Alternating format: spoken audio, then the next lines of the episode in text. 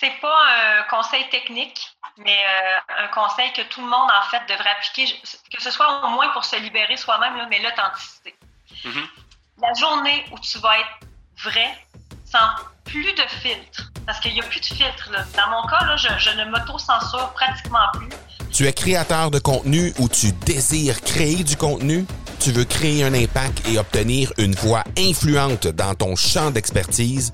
Ben, t'es au bon endroit parce que sur l'accélérateur, ben, on rencontre des créateurs de contenu exceptionnels qui viennent nous partager leurs bons coups et leurs défis chaque semaine.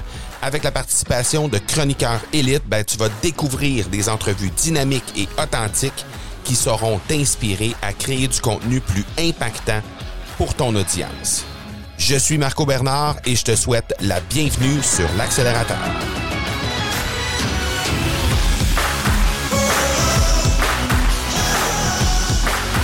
Bienvenue à nouveau sur cet épisode de la crème de la crème de l'accélérateur. Alors, je te rappelle un peu rapidement le concept.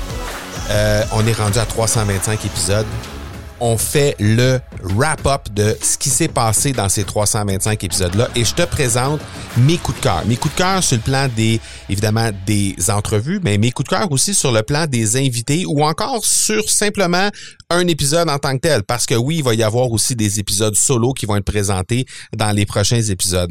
Euh, je t'ai présenté déjà dans les premiers épisodes, je t'ai présenté euh, euh, Sébastien Lévesque à titre de premier épisode, Daniel Henkel, Martin Latulippe. La semaine dernière, je t'ai présenté le Suisse Dan Noël qui nous a explosé littéralement avec son énergie. Et cette semaine, ben, je te présente quelqu'un qui va nous exploser aussi, mais d'une toute autre façon, elle avec ses paillettes.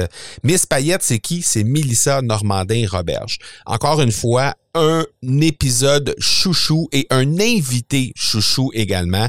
J'ai vraiment apprécié le moment que j'ai passé avec Mélissa Normandin-Roberge. C'est une poids lourd de l'entrepreneuriat ici au Québec. C'est quelqu'un qui ose beaucoup de choses dans son branding, dans l'opération de son entreprise et qui euh, inspire littéralement euh, une grande, grande partie de la population féminine québécoise ici. Euh, donc, j'ai très, très hâte de te la présenter. Je pense que tu vas vraiment adorer cet épisode-là. Et si jamais tu ne l'as pas écouté déjà, l'épisode complet de avec Mélissa Normandin-Roberge, ben dans les notes d'épisode, tu vas trouver le lien vers l'épisode complet. Alors, si l'extrait te plaît aujourd'hui, tu as juste à te rendre directement dans les notes d'épisode et aller jeter un coup d'œil sur cette euh, sur cette entrevue complète que j'ai réalisée avec Mélissa Normandin-Roberge. Donc, je suis très, très heureux de te la présenter. Incidemment, si tu trouve beaucoup de valeur dans l'entrevue que tu vas écouter avec Mélissa Normandin-Roberge et que tu peut-être vas euh, dans l'entrevue complète, aller écouter l'entrevue complète, ben pourquoi ne pas t'abonner simplement à l'accélérateur et aller voir les derniers épisodes qu'on a fait également, euh, les extraits de la crème de la crème de l'accélérateur pour être capable de t'inspirer encore une fois euh, à l'aide de ces magnifiques personnes que j'ai rencontrées. Donc, je te laisse à l'entrevue avec Mélissa Normandin-Roberge et nous, ben, on se parle la semaine prochaine à nouveau pour un autre épisode de La crème de la crème de l'accélérateur. Mais concrètement, là, en 18 mois, qu'est-ce que ça représente comme pourcentage de revenus pour les gens qui nous écoutent et qui disent Moi, j'aimerais ça faire le chemin que Mélissa Normandin-Roberge l'a fait, puis c'est faisable de le faire en 18 mois parce qu'elle, elle l'a fait. Bon, euh, ce sera pas des paillettes, ce sera autre chose, ce sera ma propre, mon propre branding à moi. Mais concrètement, ça représente quoi en termes de pourcentage que ce que tu fais aujourd'hui? Parce qu'il y a quand même pas mal de choses que tu fais. Euh, les gens qui veulent savoir un petit peu plus comment ça se passe là, chez toi, qu'est-ce que ça représente? Moi, ma vie a changé du jour au lendemain. C'est vraiment ça. Euh, je pense que, bon, en termes de pourcentage, parce que oui, les gens veulent, souvent le savoir, moi, mon chiffre d'affaires au niveau de l'école musique, il n'y avait plus, en fait, nécessairement de possibilité d'avancement. Il aurait fallu probablement que j'aille une grosse école, euh, que je bâtisse peut-être même une école ou en fait que j'ai plusieurs locaux. Il y avait aussi, bon, moi, j'avais fait quand même le tour beaucoup de, cette école-là. Puis il faut comprendre que j'étais à Shawinigan.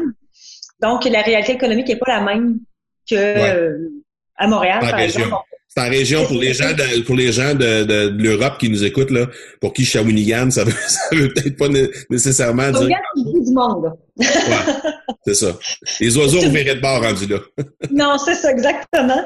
Euh, je plafonnais au niveau des prix et j'ai même pensé à un moment donné faire le switch en ligne, d'offrir parce que cette école-là avait vraiment des. Si j'avais voulu en fait, cette école-là avait des possibilités de franchise, avait des possibilités infinies. C'est moi le cœur qui était moins là. Parce que je m'étais tellement accomplie dans cette école-là que j'avais fait le tour, je pense. Parce que c'était quand même 15 ans. moi, j'ai passé, en fait, euh, j'ai la fin de mon adolescence puis le début de ma vie d'adulte, je me suis construit avec cette école-là. Mhm. Puis je sentais que je, mon potentiel n'était pas encore exploité. Euh, mais là, je tombée en ligne avec des heures et des heures et des heures à mettre, mais c'est dix fois le chiffre d'affaires que je faisais avec l'école de musique. Ah ouais, OK. On n'est plus du tout dans les mêmes comparatifs, mais plus du tout. En fait, c'est que là, maintenant, il n'y a plus de limite. Contrairement à une entreprise traditionnelle avec un nombre de clients fixes, où tu ne peux plus dépasser. À un moment donné, il faut que tu penses à soit diversifier tes services, euh, soit ajouter de nouveaux services, soit aller en ligne parce que maintenant on nous le permet, ou faut que tu augmentes tes coûts. L'entrepreneuriat, c'est ça, se faire plus de revenus, mais il n'y a pas plusieurs recettes magiques. Soit que tu augmentes tes services ou tu augmentes tes coûts, ou tu fais les deux. Puis moi, je ne voulais pas faire ça avec l'école parce que je connais la réalité de, des jeunes qui étaient chez nous. Je savais très bien que si j'augmentais de 1 ou 2 dollars de l'heure, c'est pas beaucoup, mais le parent était peut-être plus capable de payer parce qu'on a cette réalité-là. Donc, je suis devenue comme euh, entre deux eaux à faire qu'est-ce que je fais, puis bon, l'opportunité d'arriver en ligne et en ligne, puis pour les élèves, c'est très égoïste ce que je vais dire, mais c'est que j'ai tout fait pour des élèves, pour, pour des jeunes, des enfants, des ados, mais pour moi, je faisais plus rien. C'est comme si je me permettais plus, moi, de briller. Je laissais les autres briller, puis j'organisais des trucs pour eux autres. Quand je me suis rendu compte que j'avais encore, moi, besoin de ça, de faire de la scène, j'en avais besoin, de, de moi enseigner, c'est ma passion depuis que je suis toute petite. Donc là, encore d'enseigner, mais maintenant des, des gens qui comprennent ma réalité, donc des adultes. C'est bien le fun de passer du temps avec des enfants, mais à un moment donné, ça reste que c'est des enfants. Ouais. D'avoir cette clientèle-là, fait que c'est vraiment au-delà des chiffres, parce que oui, ça peut être très impressionnant, mais au-delà des chiffres, c'est beaucoup plus euh, tout ce désir d'accomplissement-là que ça nous permet sur Internet, puis d'aller connecter avec des gens de partout. Euh, j'arrive de, Lyon, j'étais à Lyon en fin de semaine, puis j'ai vraiment eu cette réflexion-là. Samedi soir, on a eu un gros événement dans la journée où j'étais invitée comme conférencière, puis le soir, on était avec les, les, organisateurs, puis euh, on, on, a fait la fête un peu. Je me disais, c'est fou, là. Je suis à Lyon avec des amis français que je connaissais pas il y a six mois. C'est extrêmement précieux pour moi. Maintenant, je suis vraiment beaucoup, beaucoup dans la gratitude parce que jamais j'aurais pu vivre ça. Si je reste dans, ma, dans mon école de Shawinigan, où j'ai été très heureuse, il faut, se l'avouer, mais ces opportunités-là ne se seraient pas présentées. Là. OK. Puis quand tu dis j'avais ce besoin-là de retourner sur scène, est-ce que tu veux dire spécialement donner des, des conférences? Oui, oui, ça, ça, ça répond le côté artiste, là, il est vraiment comblé parce que moi, être sur une scène, tu sais, je, je vais souvent le dire à mes entrepreneurs, en fait, être dans votre zone de génie. Ta job en tant qu'entrepreneur, c'est de faire du profit, rentabiliser ton temps, puis être toujours dans ta zone de génie. Et moi, quand je suis sur une scène, je suis complètement dans ma zone de génie. Je suis un poisson dans l'eau, vraiment. Ça est enseigné. Et ça a toujours fait partie de ma vie. Puis, tu sais, je le dis dans ma conférence, mais euh, quand on cherche un peu, puis quand on sait pas trop c'est quoi son potentiel, puis qu'on s'est perdu, moi, je tout reviens à quand tu étais un enfant. Parce que ce qui te faisait vibrer quand tu étais un enfant, tu n'avais pas encore le je peux pas faire ça, puis ouais, mais là, qu'est-ce que le monde va dire? Tu le fais. Puis à 8-9 ans, moi, c'est d'être sur une scène en robe de princesse, probablement, puis de chanter devant tout le monde. Bien là, je, la retrouve. là. C'est vraiment ça, c'est ce qui me fait vibrer, c'est ce qui va probablement toujours me faire vibrer. OK. Quel pourcentage de ton temps ça occupe présentement ces, ces présentiels-là, ces, ces présences sur scène-là? Étonnamment, c'est euh, moi j'ai fait ça pour être conférencière en fait. À l'Académie Zéro Limite, c'était vraiment pour me, me promouvoir, bâtir mon marketing pour être conférencière. Et c'est devenu les produits en ligne qui ont pris le, je dirais, 70% de mon chiffre d'affaires et qui comble mon besoin créatif d'une façon extraordinaire. Parce que moi, je crée du contenu euh, en trois secondes et quart. C'est là que, en fait, j'aime tellement créer du contenu. Donc là, je peux créer des programmes, je crée des, des trucs qui peuvent aider les clients. Euh, donc, les, les, conférences sont beaucoup moins présentes et je cible les moments, comme là, euh, pas à l'automne, mais au printemps, on est vraiment plus en, en période conférence parce que Playet Inc. vient d'être lancé. Tantôt, quand on parlait justement de la rigueur, la planification, c'est tout ça. Donc, moi, parle-moi pas de faire les conférences en janvier, février. Je suis dans Taillette Inc. jusque par-dessus la tête. Et là, je tombe en mode plus conférence. Euh, et en automne, on s'est gardé quand même quelques semaines pour booker des conférences-là. Et j'aime encore ça. J'ai besoin d'aller rencontrer les gens. Mais euh, pas ça, être euh, ici aussi en ligne. D'avoir vraiment les deux, c'est pas mal ce que je préfère. C'est le fun, bon. Excellent. Euh, mais ça, quand je, quand je reçois un, une, invité, un invité sur, sur le, le, podcast, je leur demande toujours un truc d'accélération. Évidemment, le podcast s'appelle l'accélérateur. Et je leur demande un truc d'accélération en rapport avec le sujet du jour. On parle aujourd'hui de l'unicité, du, fait de, vraiment euh, se consacrer au fait d'être unique dans notre façon de faire. Euh, est-ce qu'il y aurait un, une astuce que tu aurais à, à donner aux gens qui nous écoutent, qui voudraient justement accélérer leur unicité? C'est pas un conseil technique, mais euh, un conseil que tout le monde, en fait, devrait appliquer, que ce soit au moins pour se libérer soi-même, mais l'authenticité. Mm-hmm. La journée où tu vas être vrai, sans plus de filtre, parce qu'il n'y a plus de filtre. Dans mon cas, là, je, je ne m'auto-censure pratiquement plus. C'est à partir de ce moment-là où j'ai attiré le plus de personnes. Ou sans même faire d'efforts, il y a 100 personnes dans la même journée qui rentrent dans le groupe j'ai aucune idée d'où est-ce qu'ils viennent. J'ai aucune idée pourquoi, mais ils ont vu une vidéo. Ça leur a parlé parce que c'est pas Milsa qui parle en essayant de faire attention à ce qu'elle dit. C'est Milsa qui est un peu tout croche, la couette sur le side, puis que ses enfants courent en arrière parce que c'est le bordel, il est 4 heures, puis il arrive de l'école. Mais c'est ça qui a marché. Parce que j'ai, tu sais, quand je dis j'ai arrêté de m'excuser d'être qui je suis, les filles, en tout cas pour ma clientèle à moi, c'est des filles majoritairement entre 30 et 45 qu'eux autres aussi, leur enfant n'a pas dormi de la nuit, sont de même, sont brûlés.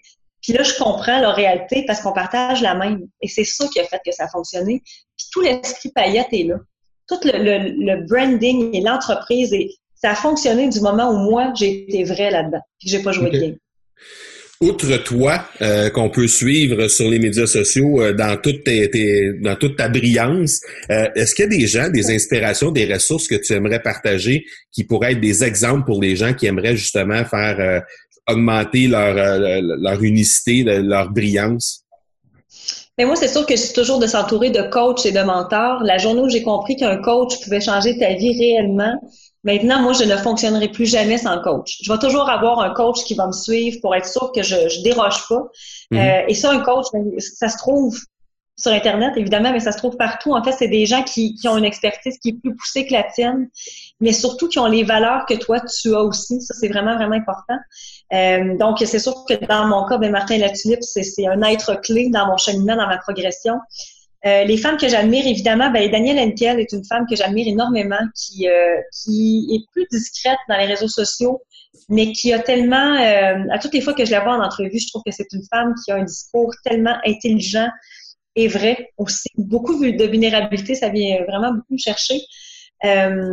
sinon, mon Dieu, dans les entrepreneurs que mais juste ça, ça fait rire tout le monde à toutes les fois que je dis ça, mais quelqu'un qui assume très bien son côté paillette, c'est Anne-Marie Lozic, qui est une productrice euh, bon, de, de films euh, pour adultes, mais cette fille-là a une drive que je trouve extraordinaire et qui se sacre complètement de ce que les gens pensent d'elle. Elle a un focus et elle ne déroge pas de son focus et c'est une fille qui atteint toujours ses objectifs. Donc, je dirais elle. Euh, mais oui, Martin fait, oui, c'est comme, c'est Dieu, c'est Jésus-Christ. tout de suite, on, dira tout de suite après, mettons. Ouais, c'est ça. On, va dire ça comme ça. Parce que sinon, Martin, il pourrait euh, commencer à. c'est ça. Bon. Là, il n'en reviendra pas, il va me passer ça en boucle, cette entrevue-là. Vas-y, te rappelles-tu la fois? Ouais, c'est ça. On va, le, on va le taguer sur les médias sociaux pour dire qu'on parle de lui. Euh, on est rendu à la section des questions éclairs, la pédale au fond. J'ai deux questions pour toi. C'est des questions euh, qui proviennent de, de l'entrevue ou de ton euh, ou de ton parcours. la première question, c'est dis-moi donc où sera Mélissa. Tu parlais tantôt de tu, parlais tantôt que tu avais souvent des objectifs que tu que tu marquais, que tu avais dans ton agenda et tout ça. où sera Mélissa Normandin-Roberge en janvier 2020?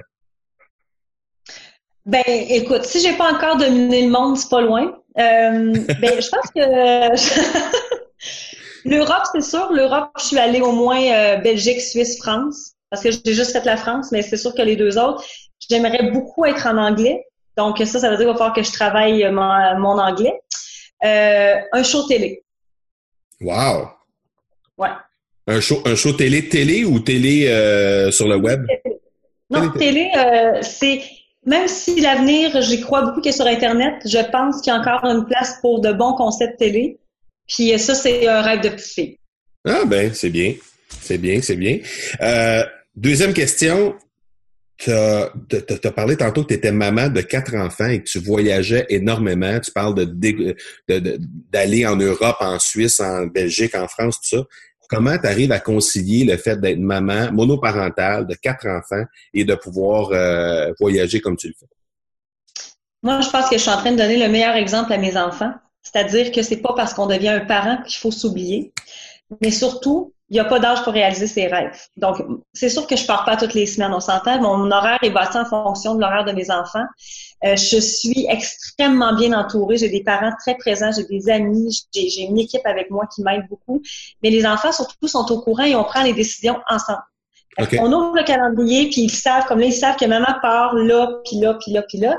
Mais maman, elle arrive avec eux autres du Mexique, puis maman, elle les amène avec elle en conférence, puis fait que les enfants sont impliqués dans cette entreprise-là. Il faut pas oublier, parce que c'est sûr que là, ça fait de l'extérieur, oh mon Dieu, elle s'en va parce qu'elle s'occupe de ses enfants.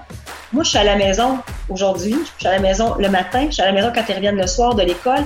Donc, ces moments-là où je pars, c'est très peu dans l'année comparativement à une maman qui travaille de 9 à 5, qui se court à la garderie pour aller chercher son enfant à 6 heures, puis qu'elle arrive. Moi, je vis pas ça jamais. Je suis ici à tous les dîners, à tous les matins, à tous les soirs. Donc, quand je pars, ça me fait des belles vacances, puis je suis très heureuse.